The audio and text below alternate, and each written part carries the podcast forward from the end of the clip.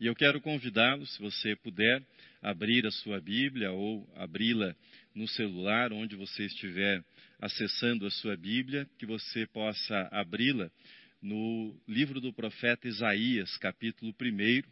E no livro do profeta Isaías, capítulo 1, nós faremos a leitura do versículo 10 até o versículo 17. Os profetas bíblicos são artistas, verdadeiros artistas. Artistas que, sob a orientação de Deus, tomam a realidade bruta, a realidade do dia a dia, e por meio dessa realidade vão desenhando em quadros vívidos a condição espiritual do povo para o qual falam e sobre o qual eles falam. Isaías é um artista. Na verdade, Isaías é um escultor. Nas suas mãos, o bloco de mármore chamado Reino de Judá, no período dos reis Uzias, Jotão, Acás e Ezequias, nas suas mãos este bloco de mármore sente a pressão do cinzel e das marteladas que são desferidas contra ele. E lascas voam, são retiradas desse bloco, voam para longe e a escultura vai ganhando forma. Isaías é um escultor, um escultor visionário, um escultor que vai, por meio da vontade de Deus e com ousadia, esculpindo a cena que nós passamos a examinar.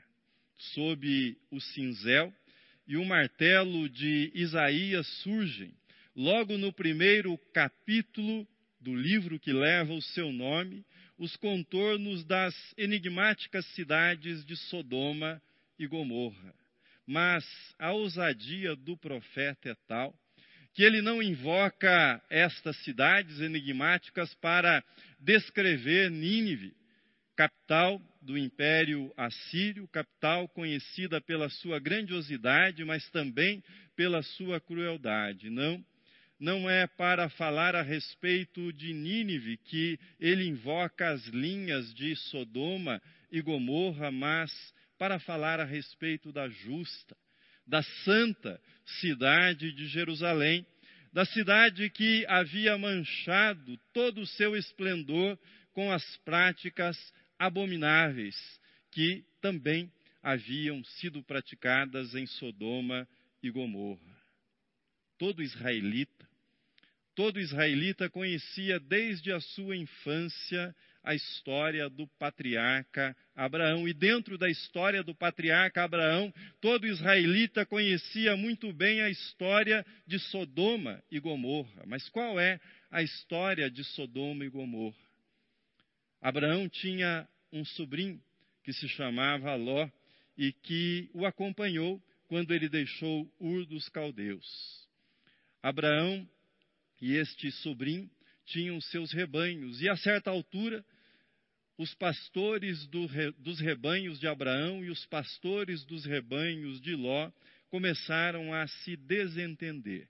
Para que aquele conflito não aumentasse e se tornasse um conflito entre o tio e o sobrinho, Abraão propôs que eles se separassem e deixou que Ló escolhesse onde ele queria fixar residência. E ele escolheu a região de Sodoma e Gomorra.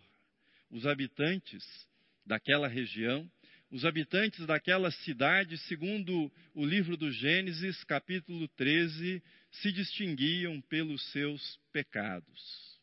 A história de Abraão prosseguiu e, anos depois, ele recebeu a visita de dois anjos. Dois anjos vieram até a sua casa, vieram para anunciar o nascimento de Isaac. E em seguida, eles avisaram que aproveitariam aquela passagem pela terra para fazer uma visita às cidades de Sodoma e Gomorra e depois destruí-las com enxofre e fogo.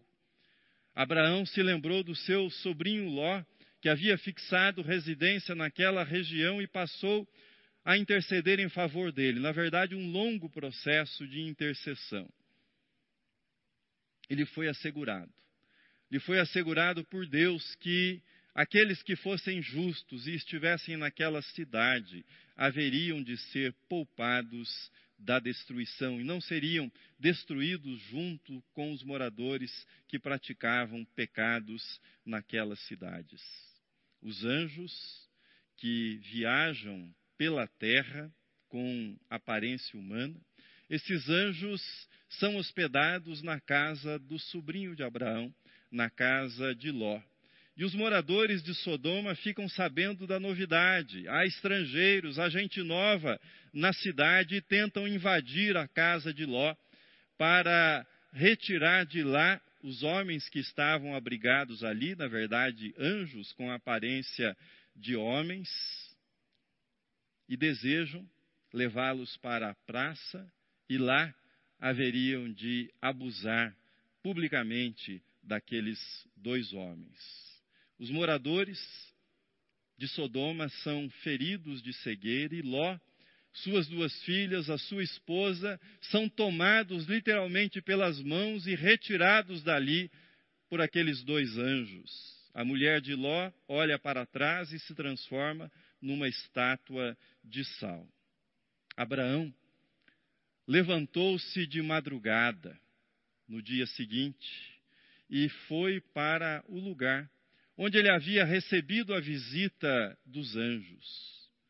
Diz o texto bíblico que o sol estava nascendo no horizonte e ele olhou na direção de Sodoma e Gomorra. E o que ele viu? O que ele viu foi fumaça subindo ao céu, como se naquela região, como se ali existisse uma fornalha. Dali subia ao céu a fumaça. Sodoma e Gomorra permaneceram no imaginário israelita como exemplo maior de destruição, como exemplo maior de pecado coletivo. Mas que havia feito Jerusalém? O que havia feito Jerusalém para que fosse colocada pelo profeta Isaías na mesma condição de Sodoma e Gomorra? Será que os homens em Jerusalém abusavam sexualmente uns dos outros? Seria a sodomia o pecado que levava o profeta Isaías a chamar os príncipes de Jerusalém de príncipes de Sodoma e o seu povo de povo de Gomorra? Seria este o pecado dos habitantes de Jerusalém? Examinemos um pouco mais sobre Sodoma e Gomorra. Já faz muito tempo que a erudição bíblica, a erudição dos estudos bíblicos ultrapassou a superficialidade que associa a destruição de Sodoma e Gomorra aos pecados de natureza sexual. Martin Buber, filósofo judeu, ele ensina que textos hebraicos antigos, como esse texto do Gênesis que eu mencionei para vocês, textos hebraicos antigos que são elaborados numa cultura marcada pela oralidade, que estão distantes culturalmente de nós, da nossa realidade, esses textos possuem algumas palavras-chave e a identificação dessas palavras é fundamental para que o sentido desses textos possa ser compreendido por nós, intérpretes modernos desse texto, e para que nós tenhamos uma compreensão correta da mensagem desses textos. No caso da narrativa da destruição de Sodoma e Gomorra, as palavras-chave que nos guiam na interpretação do texto são duas conhecimento e justiça. Essas são as duas palavras que guiam a interpretação desse texto.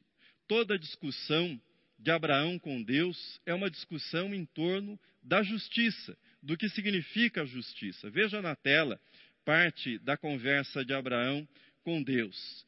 Gênesis 18, 25. Não fará justiça o juiz de toda a terra?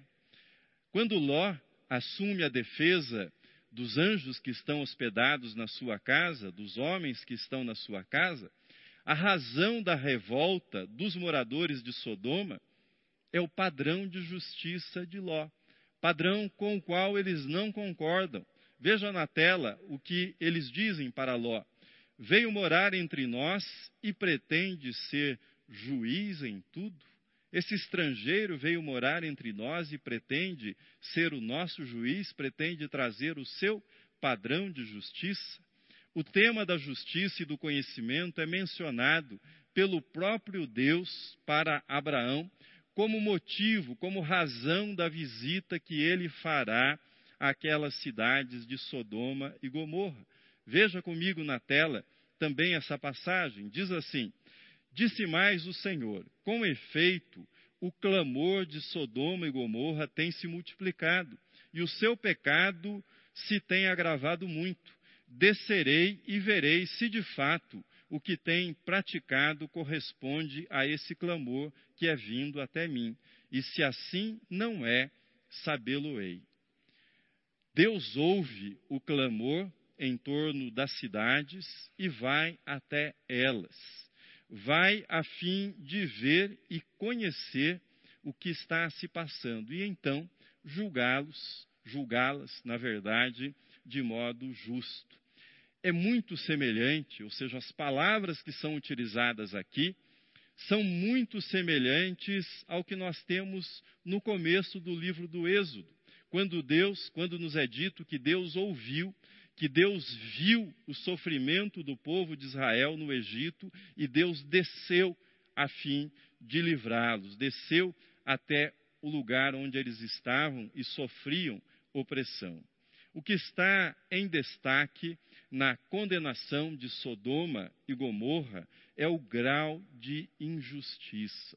O que está em destaque é o abuso praticado contra as pessoas que estavam naquela cidade. Estrangeiros não eram bem-vindos. As leis que eram fundamentais no Antigo Oriente, as leis de hospitalidade, de proteção dos peregrinos, de proteção dos viajantes, essas leis são totalmente ignoradas em Sodoma e Gomorra, e tudo que existe é um desejo de dominação, tudo que existe é um desejo de abusar das pessoas da forma mais cruel, mais aviltante possível. O abuso sexual é um dos abusos daquela cultura, mas está longe de ser o único abuso praticado naquela cultura. Como é que nós sabemos disso? Veja comigo na tela o que escreveu o profeta Ezequiel sobre a destruição de Sodoma e Gomorra. Você tem o texto na tela. Diz assim: E eis que esta foi a iniquidade de Sodoma, tua irmã, soberba, fartura de pão e abundância de ociosidade teve ela e suas filhas, mas nunca fortaleceu a mão do pobre e do necessitado. Se nós unimos esta passagem do profeta Ezequiel ao clamor registrado no livro do Gênesis, o quadro se completa, o quadro se fecha.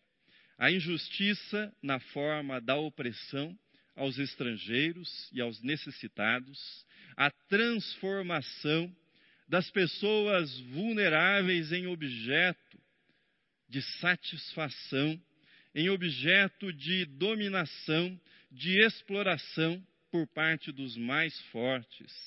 Esta foi a causa, a causa da destruição, do derramamento do juízo divino sobre as cidades de Sodoma e Gomorra. Voltemos agora ao profeta Isaías e à cidade de Jerusalém, a passagem que nós lemos. Isaías havia nascido numa família rica, no reino de Judá. Poderia ter sido um fazendeiro, poderia ter se tornado um político famoso, um político de sucesso no seu tempo, mas ele foi chamado ainda jovem por Deus para ser profeta. e por 40 anos, na verdade, por mais de 40 anos, ele foi uma pedra no sapato dos reis e dos poderosos que dominavam a vida de Jerusalém. Ele foi chamado para ser profeta. Isaías não foi chamado para ser diplomata, mas para ser profeta. Por isso, suas palavras são palavras diretas, certeiras, como o cinzel que descasca o mármore sob a força da martelada. Assim eram as palavras do profeta Isaías. Vejamos novamente o golpe que ele desfere sobre os poderosos de Israel. O texto está na projeção, veja comigo. Ouvi a palavra do Senhor, vós, príncipes de Sodoma, prestai ouvidos à lei do nosso Deus, vós, povo de Gomorra.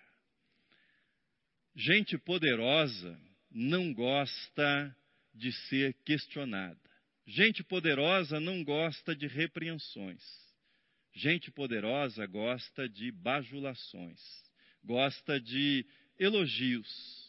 Mas a repreensão de Isaías não é uma palavra vaga, não é uma palavra genérica, não é uma palavra incerta. É uma martelada. É um golpe preciso é uma martelada que toca exatamente na chaga, no ponto que havia para ser denunciado em Jerusalém. Os príncipes, os príncipes são chamados de príncipes de Sodoma, e o povo é chamado de povo de Gomorra. Eles, assim como Isaías, conheciam a história de Abraão e a história de Ló. Lembravam-se do fogo, lembravam-se do enxofre que havia caído sobre as cidades, da fumaça subindo, como se fosse uma fornalha gigante naquela região. A imoralidade de natureza sexual, entretanto, não é mencionada pelo profeta Isaías nesse capítulo que lemos. Estupros coletivos e sexo entre pessoas entre homens, não é mencionada, mencionado nessa passagem. Os príncipes de Sodoma, aliás, eram muito, muito religiosos. Segundo lemos nessa passagem de Isaías, a religião ia muito bem. Ia muito bem.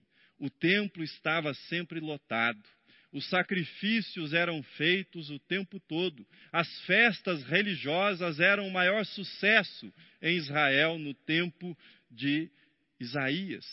Tinham ampla frequência. As ofertas eram abundantes. Era um povo muito religioso.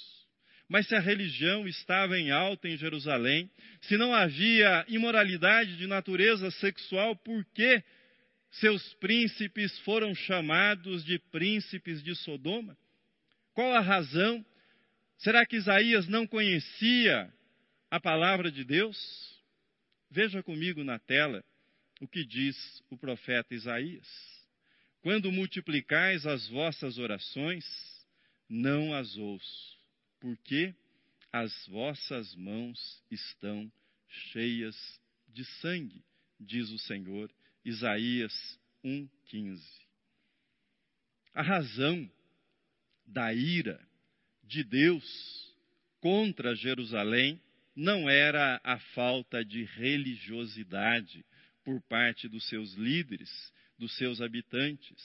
Não era a ausência de cultos, não era a ausência de sacrifícios, era a falta de justiça. Essa era a razão da ira de Deus contra Jerusalém. Era a associação entre religião e injustiça, a conexão íntima entre religião e injustiça, entre o culto e a destruição das pessoas mais fracas, daqueles que eram vulneráveis. Eles oravam cada vez mais, Falavam cada vez mais com Deus no templo, mas diz o texto que Deus tapava os ouvidos, para não ouvir aquelas orações, porque as mãos deles estavam manchadas de sangue, do sangue dos inocentes. Deus não tolera culto associado à injustiça. Deus não tolera culto associado à opressão dos mais fracos. Veja mais adiante como Isaías expôs a imoralidade, o pecado de Jerusalém. O texto está na projeção. Diz o profeta Isaías: Como se fez prostituta a cidade fiel, ela que estava cheia de justiça. Nela habitava a retidão, mas agora habitam homicidas. A tua prata se tornou em escórias, o teu licor se misturou com água, os teus príncipes são rebeldes e companheiros de ladrões. Cada um deles ama o suborno e corre atrás de recompensas. Não defendem, não defendem o direito do órfão e não chega perante eles a causa das viúvas. Jerusalém havia se transformado em Sodoma e Gomorra. Prostituição, segundo o profeta Isaías, não é somente a venda do corpo mediante dinheiro. Há um tipo de prostituição que é a venda da alma pelo dinheiro, que é a venda da alma, dos valores em troca do dinheiro, do suborno, da riqueza. Prostituição é também a venda do coração por um coração de pedra que não se sensibiliza com o sofrimento alheio, que não se comove com o sofrimento do pobre, do desvalido. Carta à igreja que está em Sodoma e Gomorra. No Apocalipse de João, encontramos cartas a sete igrejas: Éfeso, Esmirna, Pérgamo, Tiatira, Sardes, Filadélfia e Laodiceia. O Apocalipse que emerge aqui, no livro do profeta Isaías, este Apocalipse traz uma carta à igreja que está em Sodoma e Gomorra. Haverá esperança para a igreja que está em Sodoma e Gomorra? Poderá reformar-se? Poderá abandonar a sua religiosidade ensopada, embebida em iniquidade e em, e em injustiça? Poderá haver esperança de reforma para ela? Isaías falou para o Israel teocrático. Israel teocrático significa o seguinte: reis e príncipes deveriam adorar ao Deus de Israel, ao Deus de Abraão, Isaque e Jacó, e deveriam governar com justiça. A mensagem de Isaías para a igreja de hoje, para a igreja que está em Sodoma e Gomorra, não é um convite à volta à teocracia israelita. Governantes, na condição de governantes, à luz do Novo Testamento, não são cobrados pelo culto que prestam a Deus, não são cobrados se são religiosos ou não são religiosos, mas são e serão cobrados se são justos. Se trabalham em favor da justiça, se governam para promover a justiça. A busca da justiça, no conjunto da mensagem bíblica, a busca da justiça é a grande avenida que liga historicamente a cidade secular à cidade santa, a cidade dos homens à cidade de Deus. Este é o canal que une aquilo que é secular àquilo que é sagrado ao longo da história e a prática da injustiça. A prática da injustiça transforma em qualquer época, qualquer Jerusalém numa Sodoma e numa Gomorra. Esta é a mensagem que emerge no profeta Isaías. Eu disse que governantes não estão obrigados ao culto a Deus mas respondem pela prática da justiça. Porém, crentes, cristãos, pastores não podem cultuar verdadeiramente a Deus se não se empenharem na busca pela justiça. A mensagem de Isaías é clara. Versículo 17 que lemos: Aprendei a fazer o bem, repreendei o opressor, defendei o direito do órfão, pleiteai a causa das viúvas. Essa mensagem recebeu redação nova e foi ratificada no Novo Testamento por Tiago, irmão de Jesus, que na sua epístola assim escreveu, você tem o texto na projeção, a religião pura e sem mácula para com o nosso Deus e Pai é esta: visitar os órfãos e as viúvas nas suas tribulações e a si mesmo guardar-se incontaminado do mundo.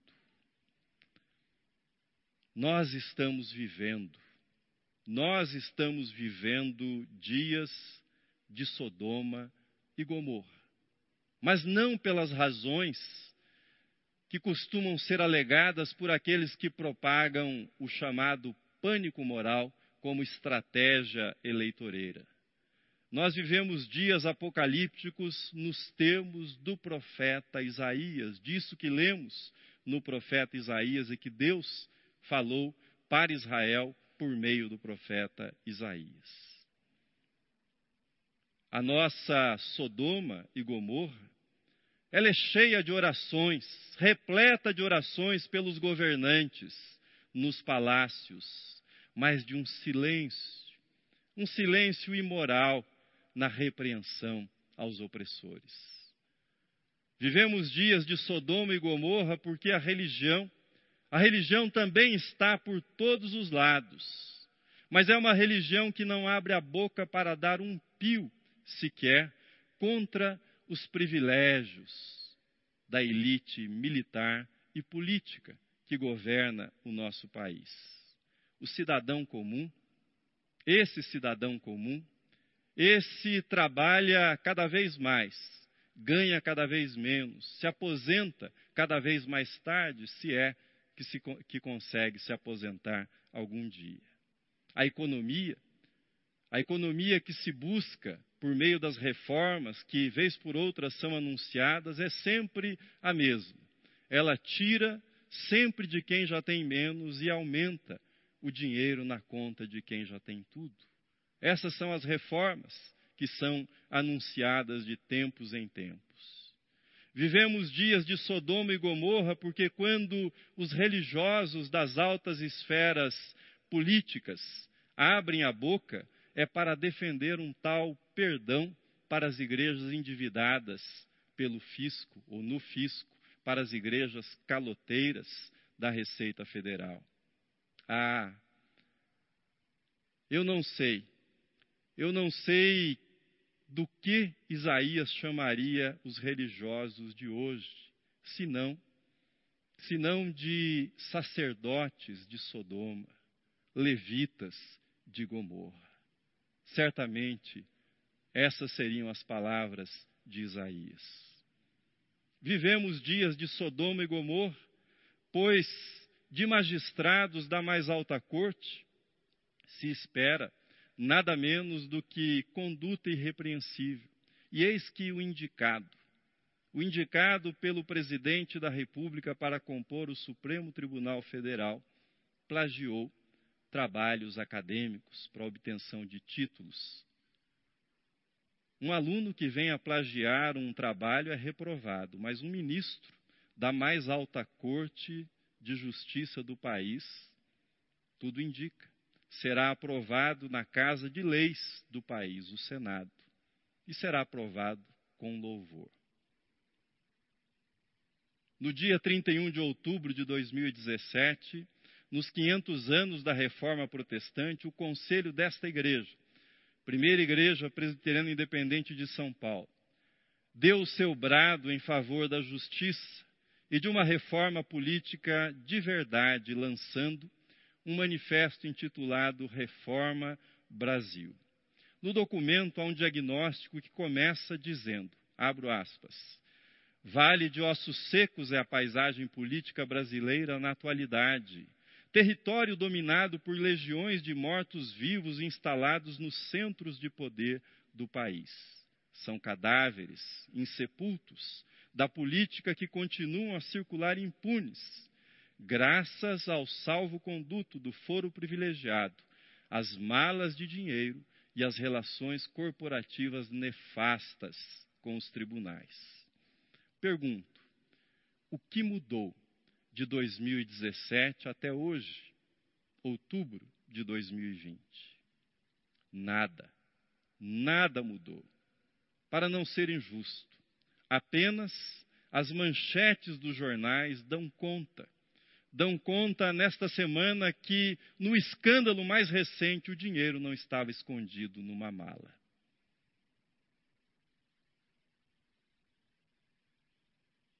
Isaías foi muito claro, muito claro. Aprendei a fazer o bem, atendei a justiça, repreendei o opressor. Fazer o bem é metade da missão profética confiada ao povo de Deus, a outra metade é fazer cessar o mal, é repreender o opressor. Dom Helder Câmara, que foi quem expressou a tensão que existe permanentemente no ministério profético da igreja. Ministério que, assim como aqueles que ouviram Isaías, ouvem a igreja. Assim como Isaías falou para os príncipes de Sodoma e para o povo de Gomorra, essa tensão está presente no ministério profético da igreja. E Dom Helder Câmara expressou essa tensão da seguinte forma: dizia ele, se eu dou pão aos pobres, me chamam de santo. Se mostro por que os pobres não têm pão, me chamam de comunista, me chamam de subversivo.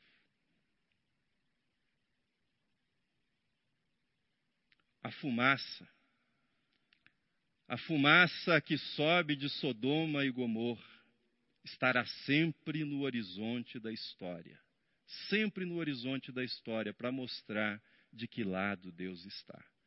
Deus está do lado do fraco. Deus está do lado do oprimido. Deus está do lado do vulnerável. Como cristãos, membros de uma igreja reformada histórica, com todas as lutas, com todas as dores, com todas as incompreensões, permaneçamos.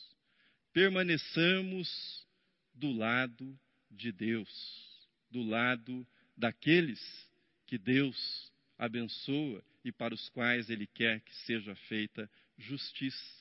Permaneçamos do lado de Deus aprendendo com humildade a fazer o bem, porque nós estamos aprendendo a cada dia. Ninguém sabe completamente como fazer o bem.